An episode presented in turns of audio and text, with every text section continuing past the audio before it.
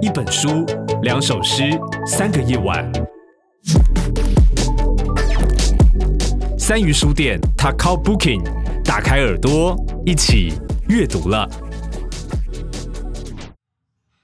有时候我会感觉到很幸福，但是有时候我又觉得自己被困住了。就是你一旦进入婚姻之后，然后嗯，要在家养育小孩，你就等于是被关在家里面这样子。那其实我我先生他还蛮好的，跟电影里面的孔刘一样，长得很像。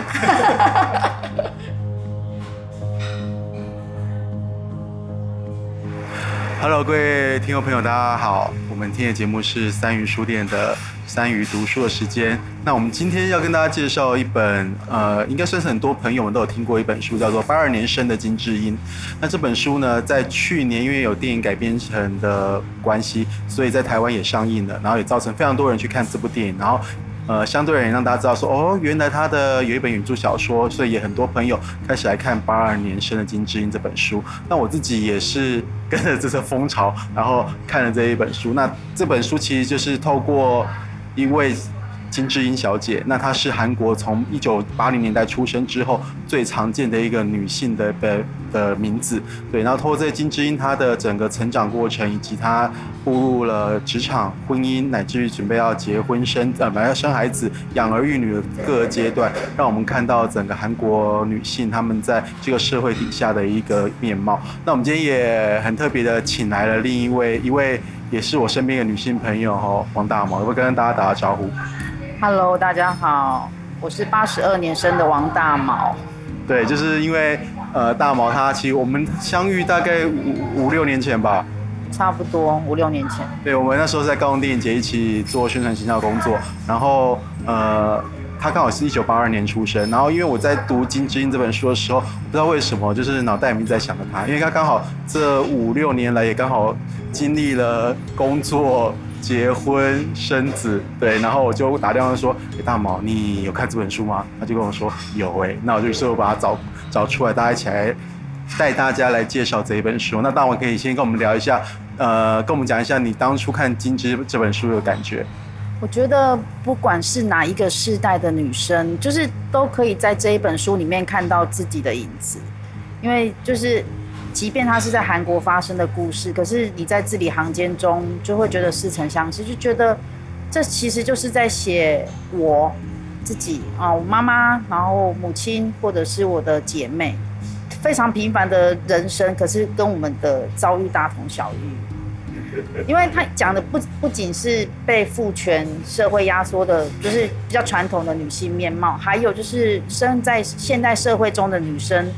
在追求自我价值实现的那种梦想，可是进入社会之后，你会发现这个社会对待女性其实还是有很多不友善的地方。即便我们现在其实在讲的是平权，只是平权的时候，在讲平权的时候，很多男生会觉得说，你们女生就是想要拿拿那个女权主义那一套来压我们嘛。但我觉得。嗯，我看完这本书之后，我的我很深刻的一个感觉是，我们不是想要压过男性，我们只是想要自由。真正的平权是大家都可以得到自由的感觉。嗯，其实大毛大也讲了有关于这本书一些很重要的一些观点，及透过这本书作者他想要所传达，呃，女性在这个社会里面，他们所要争取的这一个，刚刚大毛说的自由，或是说。所谓的平等，就真的一定是说你吃一口饭就吃一口饭叫平等嘛？而是说，是不是大家都可以毫无挂碍的去追寻自己想要的东西？哦，那其实这本书的作者叫做赵南柱小姐，她本身是一九七八年生的，那也算是一个在整个韩国经济起飞的年代所出生一个的女性。那照理说，其实韩国跟台湾也蛮像的，我们在整个时代的变迁底下，女性的平权或是女性的权利。呃，应该也随着经济成长越来越越来越高，但是其实韩国真的是，如果大家有常来看韩剧，就大家也可以看出那个韩国的女性，其实在这个社会里面，虽然看起来韩剧里面每一个女生都漂漂亮亮的，可是事实上她们其实也受到非常多呃，在一个传统文化或是一些呃，就是不成文的规规定或规则底下，她们某一些被受。某些被呃被受限的一个状态。赵南柱小姐她其实在呃四年前写了这本书之后，这本书也在韩国变成了他们当年度最畅畅销的一个小说。哦，那整个小说里面呢，其实她是从怀孕生子后一年，然后她老公有一天忽然就发现说奇怪，我这老婆好怪哦，她怎么讲话会像她的，就是讲话像她妈妈，哦、她的呃她的母亲，对对对。这怎么会忽然变成一个老女人来讲话声音呢？然后是说，有时候变成是，哎，这个怎么我老婆讲话变成我以前的同学、女同学的声音？对，他就觉得很奇怪，怎么好好的一个年轻漂亮的老婆，怎么会讲出的话跟别人的声音是一模一样？甚至开始喜欢吃一些他平常不会吃的东西。那他就觉得怪怪的，于是就开始去找心理医师，然后心理医师初步的诊断是认为金智英有所谓的育儿的忧郁症所造成的。哦，可能医学上的这样解释，但我觉得作者非常高明的，透过这样子的某一种的病症的症状，是他写的是金智英其实透过了他母亲的口吻，或是透过了其他女性的口吻，把他心里面想讲的话真真实实的讲出来。因为呃，看完金智英的故事之后，就是。我觉得，如果说是发生在台湾社会，或许会有人说：“哎，你老婆是不是卡到音？” 没有，在那个这本书里面，那个她老公的同事也也有怀疑这件事情，是不是中邪了之类的。但是因为大家对呃育儿就是产后忧郁症、育儿忧郁症的认知，尤其是男性，不得不这么说，尤其是男性，呃。比女生还没有，就是还没有自觉说，哎，因为他们会想说，呃，怀孕啊，成为母亲啊，是应该一件很开心的事情啊，母爱非常伟大啊。但是只有真的经历过的人才，才才可以体体会出说，就是在育儿生活之中，你会受到的非常多的限制，而不是。像书中的那个，就让他去看医生嘛，他手手不是受伤去看医生，医生说，你什么手怎么会受伤？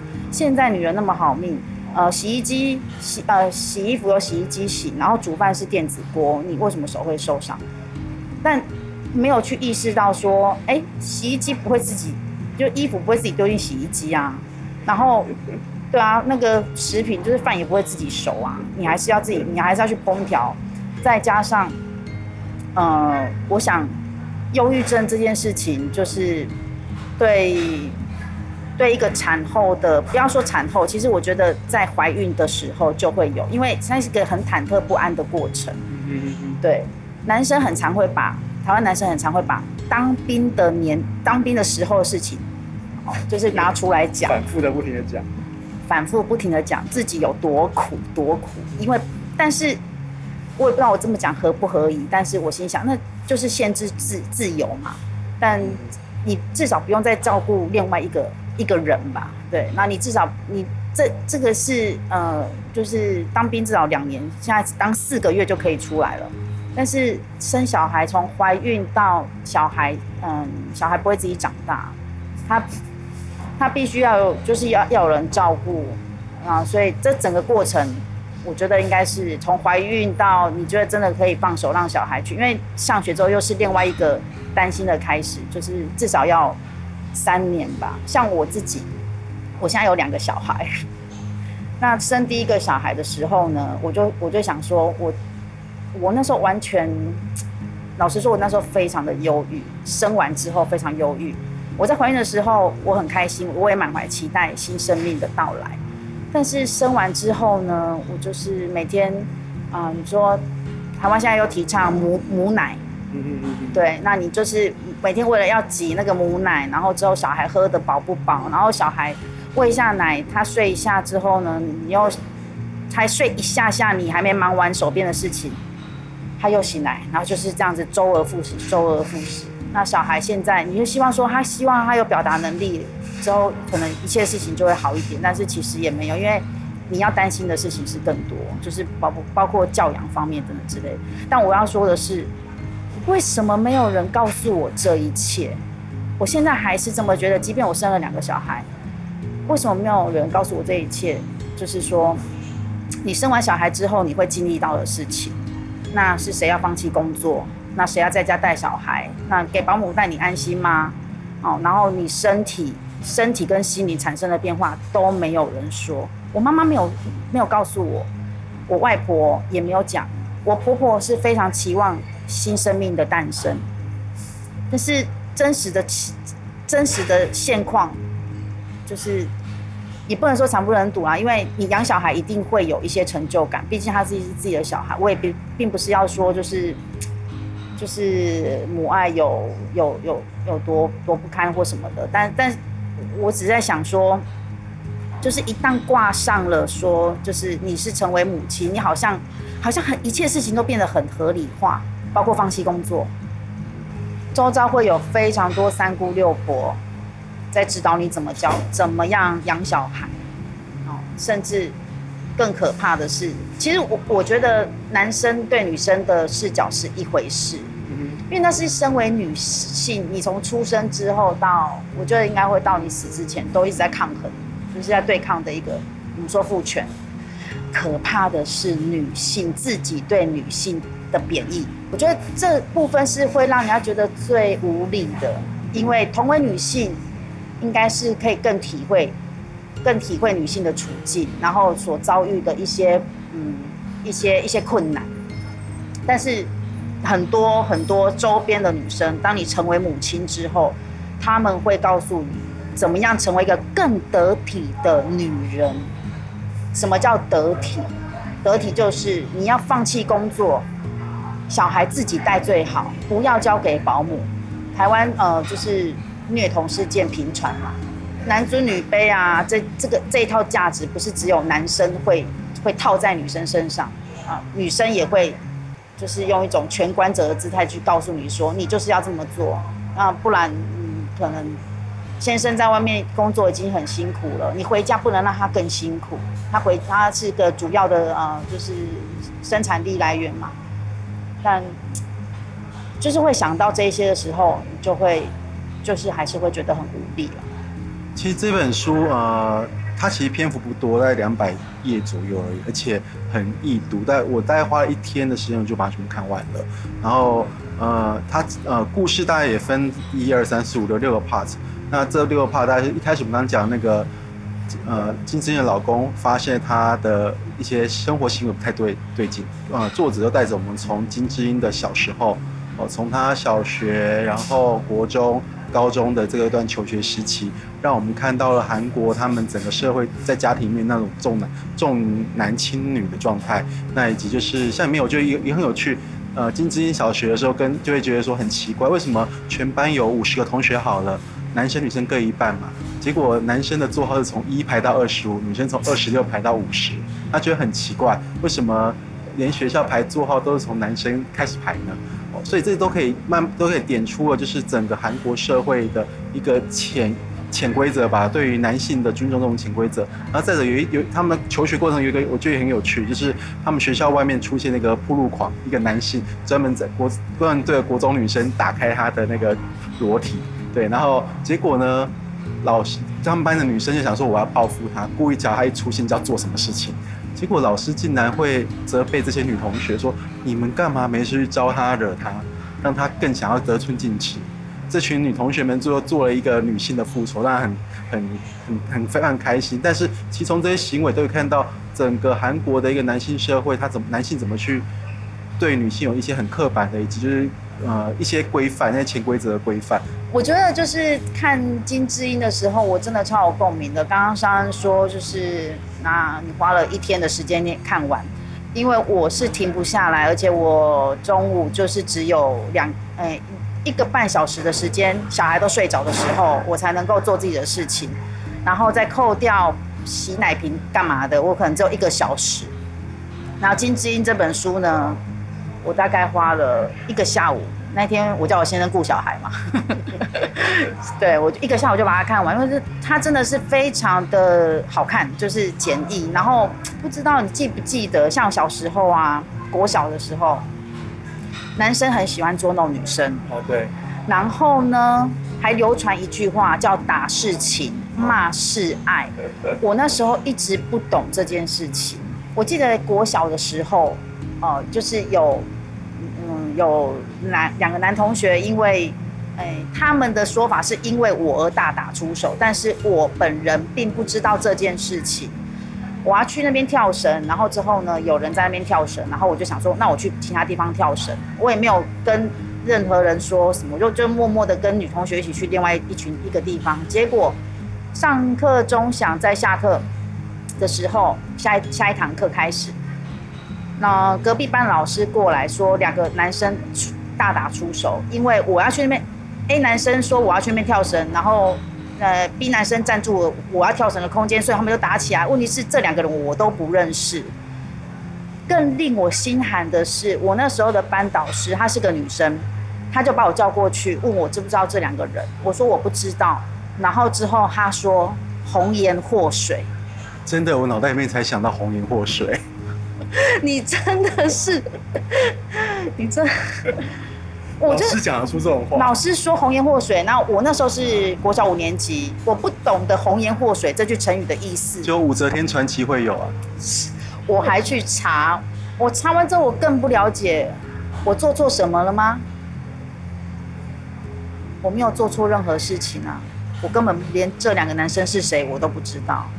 再加上升上国中，男女的因为第二性征开始发育。开始发育之后呢，哦，这样子类似的事情就又越来越多，包括男生总是可以穿着轻便的制服，恣意在操场上面有没有跑来跑去追赶跑掉？问题是，难道说女生就不需要运动吗？我们穿着很长过膝的裙子是规定，学校规定。那夏天，夏天我我记得我们班同学最喜欢做的事情就是看男生在不在，不在的时候呢，就会把裙子很大力的往上掀，真的假的？真的，因为太热了，太热了。然后裙子的材质不是很透气，嗯，那不要以为穿着裙子就会觉得哦，很好像很舒服。冬天到更惨，冬天到学校发给女生的还是裙子，所以大家就呃，虽然说南台湾的冬天好像相较于北台湾或韩国没可能没有那么冷。但总会有寒流来吧，还是会冷，而且那个冷风是从裙子直接灌上来。那学校又不准你穿，就是有颜色的什么，就是你就是女生就是长长裙加长袜这样子。啊、还有内衣也是，只要是一定要是纯白无瑕或是肤色的内衣。如果你穿的不同颜色的，啊，比较可爱一点的啊，有图案的啦，就会被老师叫过去，说你行为不检点。教官看到还要记你警告，我不懂这是为什么。哎、欸，这很有趣。你知道我以前国中的时候，我们同学们买红色的子弹内裤，男生嘛，哦，他们就会在学校，大家就会炫耀，就哦哇哇好猛哇好厉害，红色的子弹内裤，因为那时候那个年代子弹内裤才刚出来。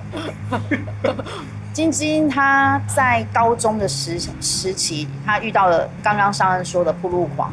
我看那章节，我非常有感，因为我也遇到了相同的事情。然后遇到我国三的时候，那是国第一次遇到铺路狂是国三。那时候我转校转去女校，嗯，我本来国一国二是读男女合校，但是我爸觉得说，哎，男读男女合校，我觉得我成绩不好，是因为有男生会分散我的注意力，所以他就把我转到女校去。然后呢，我记得我我们的那个教室，教室在三楼。然后可以看到对面的顶楼。有一天下课，下课时候，大概四五点，最后一堂课，我们还要留第八节。然后就一群女生，哇，我们就很多，我们班上几乎全部都还有隔壁班，全部都冲到看台去那个阳台。我想说大家在鼓噪什么？我过去看顶楼呢，有一个男生，有一个男子，中年男子，穿着黑色大衣，就像你想象的这种那种黑色大衣。然后我说要干嘛？我不知道他要干嘛，可是我的朋友们，就我其他同学们，好像已经对这种事情司空见惯。因为我刚刚转去那个学校，我我也不知道。大概大家这是在那边鼓噪了一会之后呢，大概一分钟吧，那个男生就脱了，就敞开他的大衣，然后就是里面当然是没有穿嘛，对不对？然后之后，我其实当下我有点紧张，就是我想说，哎，是什么？我想，哎，这是这是这是怎么回事？电视剧在学校出现。对，对，然后呢，当我还在紧张，我不知道怎么回应的时候，我旁边的那个女女同学，就是站在我旁边那个女同学，她就对着那个顶楼的，就是对空呼大叫呼喊，就说：“你好小哦，你好小哦，你这小牙签。”然后就其他的女同学就一起说：“你好小，你好小，你好小。”我本来的恐惧就是，就是可能是有朋友吧，就是旁边有有人，我就没有那么害怕了。然后呢，那个男生呢，他刚开始听到鼓噪的时候，他很兴奋嘛，还没敞开大衣。结果听到你好小好小好小，就是大概大概讲了大概三十秒左右，很短，他就立刻又关上，就是立刻立刻关起来，然后之后就就跑走了。然后事后呢，我还在回神的时候，我同学又跟我说，坐我隔壁的女同学，她就说。呃，那个变态就是很常会出现，然后之后刚开始大家就是会害怕、会尖叫，然后之后不知道谁开始说你很小之后，就发现说他就他就可能打击到他男性自尊心吧，他就其实他会怕，对，然后他就变得会怕，然后之后他就走了。这是第一次，我好像从女生的群体里面学习到去怎么样怎么样呃应对一个。这样子难堪，然后又有点害怕自己被侵犯的一个场面。其实看金智英的书的时候，呃，可以想象，因为很多东西都跟我们在电视上或者电影里面看到那种情节很像。可听王大毛讲之后，才发现，其实真的好像好像女很多女孩，台湾女孩，或者是各个地方的女孩，她们长大过程中很多东西是没有学过的。然后你第一次要去面对她的这种不堪的情况的时候，大家一定是很惧怕、害怕、担心。可是听刚听大魔这样讲的时候，我觉得好像那种，嗯，是有点不舍。因为其实我看金智英的时候，整个过，除了是到她求职，然后结婚到到生孩子那个段落，我其实整个人都在，就因为阅读就是眼睛在看，可是你你心里面或是你身体上某个地方会一直不停的在抖动，因为觉得很不舍得，因为他们在呃他在进入职场后，你就很清楚发现公司呢总是有一个隐形天花板，它不让女人女性升迁上去。为什么呢？是因为他们总是得要请一年的孕的怀孕生孩子要一年，然后孕假一年，或是结婚之后要花更多时间在做家庭的事情，所以他没有办法在办公室上面做更多的事情，所以总是在职场上有有隐形的天花板。即使他们有很出色的女性，呃，最后当了主管，为什么呢？因为他把小孩一生下来就交给他父母，叫他母亲抚养。对，所以这种。在职场上面的不公平，而且你知道金智英虽然她可能不是一个非常优秀的女性，但她对她自己有一种憧憬，自我能力的一个实现。她希望在她工作上面得到那一个实现，然后去成就她自己。而没想到进了婚姻之后，很快速就要面对就是该不该生孩子这件事情。当然书中的呃，她跟她老公有各自的因为经济上面的关系，她老公赚比较多钱，所以好像理所当然是呃老公就继续工作，老婆留在家里育婴。那他，但是这是在台湾也非常多。其实像大毛也是啊，大毛应该也是一个超干练的一个 喜欢工作的一个工作狂。但他其实这几年的工作全都在都在都在照顾小孩。但有时候我也会跟我朋友说，哎、他说明天我要上班啊，会很忙。我说我明天也要上班。他说你你上什么班？我说我一打二哎、一打二难道不是上班吗？金智英她本身在书中她是进呃广告公关公司工作。恰巧，我在怀孕生小孩就结婚之前，我也在广告公司工作，然后也有类似的事情，呃，但是我们的主管都是男生。我问我问了我的组长说，哎，好像很少女生。他说，因为女生会怀孕生小孩就要中断，但是问题是我们这份工作很常常是需要跟客户建立长期的人脉关系。中断的话，对我们公司不利。那金智英她跟呃，就是在书中的她，就是因为跟那个厂商去参叙嘛，去参叙也有遇到一些不舒服的事情。恰巧我也是，你不要说潜规则，这是一种好像嗯，大家的默契。或者是就是说哦，女生就应该怎么样？她刚开始进去当，大家把她当成小妹使唤嘛，因为她是最小的。但是她都幸好她的女性组长跟她说，你其实根本不用做这些事情，但是说你要用能力来提升，就是自己的呃在工作上面的的一个的一个情况这样。那我说跟我很类似，就是竞争遭遇跟我很类似的是，我我记得那一天也是主管跟我说，哎，晚上要跟厂商吃饭。我们的我们那间广告公司的规模颇大，就是它不是一个小的几个人的公司，它是一个大概有八十个人的公司。但是女性的职员也不是只有我，那主反正我们主管就叫我一起去，然后还有老板也会一起去。到了那个地方呢，是一个中中式餐厅，一个圆圆桌。我们的厂商，我到现场才知道说，哦，原来是一个大学教授。因为广告公司在台湾很需很常要去标案子，标案子的话，最要讨好的是谁？就是评委，就是委员嘛，就是谁会给你们钱嘛。那我那天到现场才知道说，哦，原来我们今天招待是一个大学教授，然后他可能是下一个案子的评委。但是呢，那个主位当然是给是给那个教授，然后教授就看到我就直接叫我坐他旁边。我一直我就我就想说，坐旁边的不是应该是老板吗？怎么会是我？他就说，来来来，你就坐我旁边，你今天就负责帮我倒酒。我我矗立在那边，我愣在那边，因为我觉得说，为什么我来这边不是要做这样子的事情的？然后我老板跟我的主管，其实他们有也，他们当下的反应是有一点吓到。他们两个都是男生，老板跟主管两个都是大概五六十岁的呃中、呃、中年男性。然后呢，他们就。就就推辞了一下，他们也有帮我推辞了一下，说：“哎，没关系呀，啊，教授，我们就这样子一起做。”但那个教授非常态度很强硬，说：“你今天就是要坐我旁边，这个位置就是给你，来，我帮你倒好酒了。”就说我不喝酒，因为我等一下呃回去的话，就是呃我我骗他说我骑车，其实我是坐捷运，对。然后他他就说：“那你不喝，你你来你来帮我倒。”那我还我还在恍神的时候，大家都坐定了，只剩下教授旁边的那个位置，只剩下我一个人站在那边。那跟《金枝》里面一模一样。结果我就坐下了，但是那整场饭真的是整顿饭真的是吃的索然无味。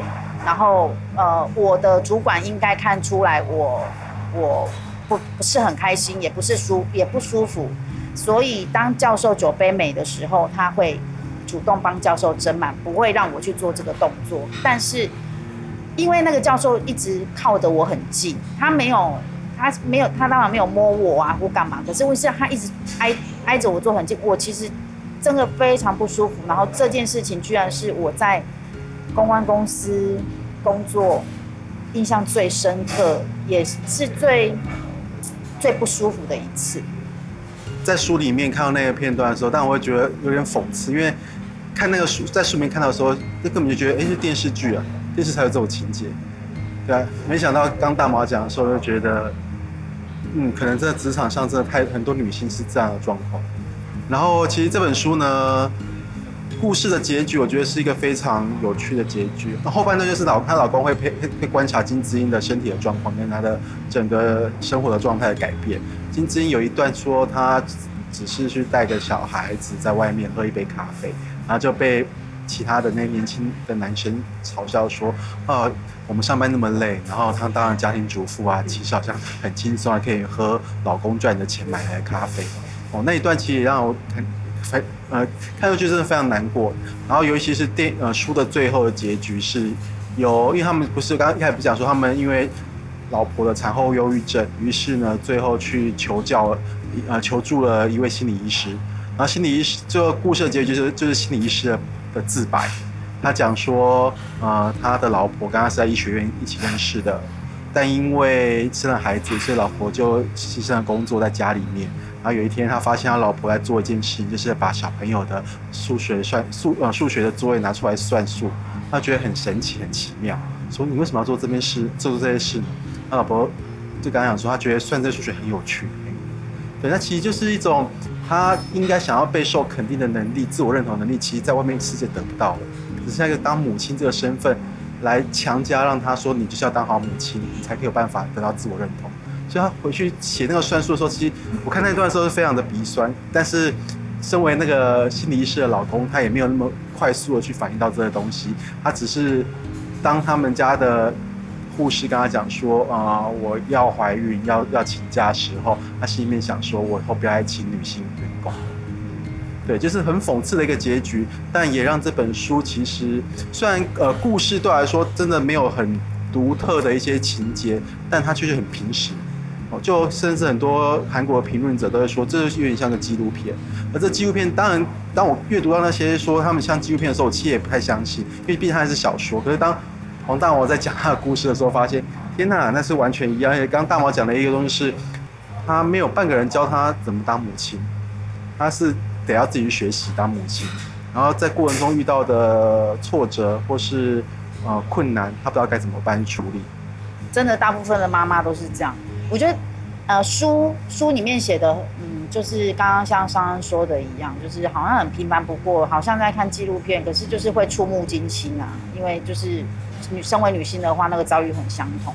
那电影里面，电影我不知道大家有没有看电影？那电影它里面写的一个台词是书里面没有的。但我觉得他写的很好，也有点出那个心境。他说，有时候我会感觉到很幸福，但是有时候我又觉得自己被困住了。就是你一旦进入婚姻之后，然后呃，要在家养育小孩，你就等于是被关在家里面这样子。那其实我我先生他还蛮好的，跟电影里面的孔刘一样，长得很像。他很好，就是孔刘其实也很好啊，就是在里面孔刘很好，因为就是他是一个可以帮忙帮忙妈呃帮忙太太的的一个先生，他会赶回去帮小孩洗澡嘛，干嘛的？他比他呃太太还早发现太太的不对劲。就是包括就是可能角色这些事情，然后他也去帮太太去去处理，就是呃引荐那个心理医生等等之类的。但是呃帮啊，我可以帮你怎么样啊？等到呃我们可以找一个好的保姆啊，你就可以不用那么累啦，就可以替替你顾小孩啦。晶晶就爆炸了嘛，因为他就觉得说，为什么要说是帮我？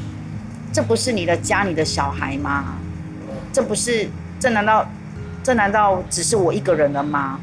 我先生很好，但是他其实也还是有跟我说过类似的话。他会说：“哎，我等一下可以帮你看小孩，你可以去运动。”我呃，在看《金智英》之前，我就会跟他说：“你为什么是帮？就是这这是我们的小孩啊！你要说我可以看小孩，你可以去运动。我觉得这样子的话，我会比较不会会比较舒服。这样子，我心想说。”虽然说是选择问题，但是小孩不是不是随我姓，你知道吗？就是哦，我我小孩姓黄不姓王这样。我这句话我最近还蛮常讲。对，所以就是小孩是我们两个一起的，所以我会希望说，哎，他可以呃多分担一些，就是呃所谓的就是像育儿啊，或者是家事啊等等之类的也好。像我现在他常常回家会想要说他要。帮我做，哎、也不知道，就是做家事啊。但是我都会说不用帮我，你不用做，我来，你去顾小孩就好了。因为我已经顾一整天了，就是我心情有时候需要转换一下的时候，我就会去运动，或者是去去看电影等等之类。像今天上任他邀请我来，就是录这这个节目，我我其实很开心，因为就是哎、他是一个。有别于，虽然我们就聊聊天这样子，就是讲，其实也讲一些就是育儿点滴啊，然后就分享书的内容。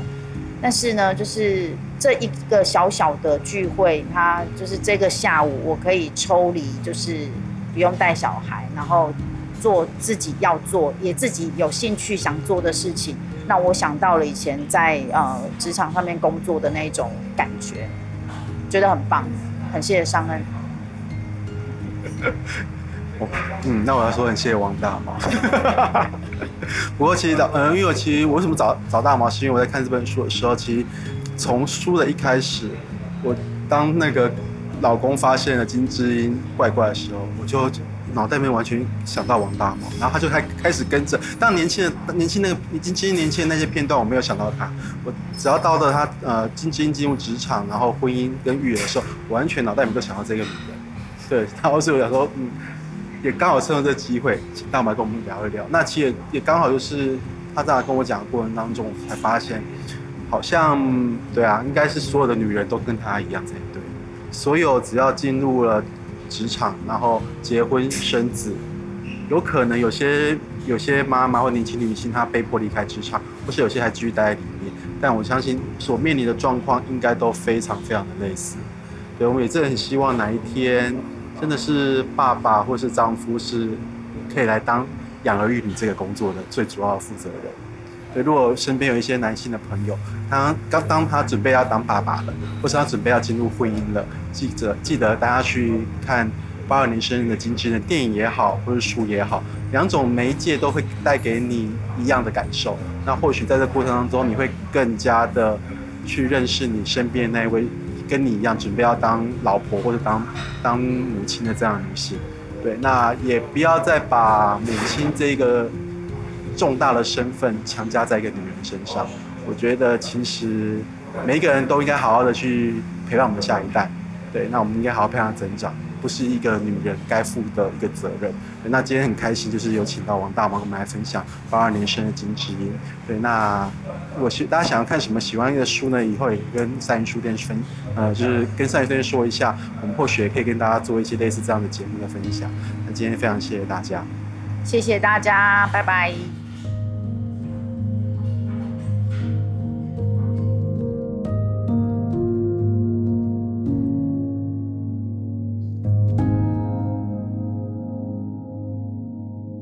本节目由高雄三余书店制作提供，文化部补助。